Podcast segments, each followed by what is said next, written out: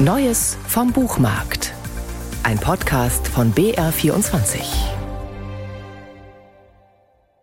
Vier Jahre ist es her, dass das Coronavirus die Welt in eine Pandemie stürzte. Lockdowns bremsten das öffentliche Leben aus. Menschen konnten ihrer Arbeit nicht mehr nachgehen oder mussten dies von zu Hause aus tun. Manch Berufstätigen war das, was inzwischen längst als Homeoffice etabliert ist, schon immer bekannt. Schriftstellerinnen und Schriftstellern zum Beispiel. Und so saß auch die amerikanische Autorin Elizabeth Stroud an ihrem Schreibtisch wie immer, als die Pandemie begann. Ich hatte gerade O. William fertig geschrieben, als die Welt sich dramatisch veränderte. Und weil ich bis kurz zuvor an O. William gearbeitet hatte, waren die Figuren noch immer in meinem Kopf. Ich konnte einfach nicht aufhören, über sie nachzudenken. Und so wurde mir klar, mach weiter.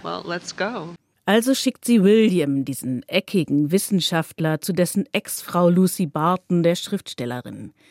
Sein alter Freund Jerry sei bereits an diesem tückischen Virus gestorben, erklärt William und bittet Lucy, die Koffer zu packen. Sie müsse New York umgehend verlassen. Er habe ein Haus in Maine gemietet. Schon wieder Maine, fragt Lucy, denn im letzten Buch war sie mit William dort auf den Spuren seiner Vergangenheit, vor der er sich lange ferngehalten hatte. Nun also noch einmal Maine. Für wie lange will Lucy wissen und William zögert.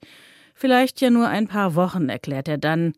Und Elizabeth Stroud lässt Lucy, die diese Geschichte erzählt, lakonisch feststellen, was mich im Rückblick so seltsam berührt, ist meine Ahnungslosigkeit damals.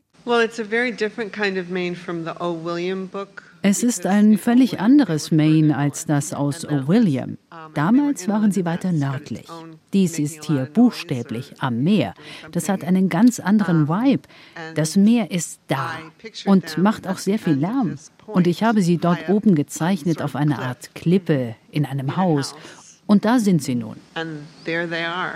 Da sind sie nun, allein mit sich und ihrem Ganzen, mal miteinander, mal gegeneinander und immer wieder von Umwegen und Unebenheiten geprägten bisherigen Leben.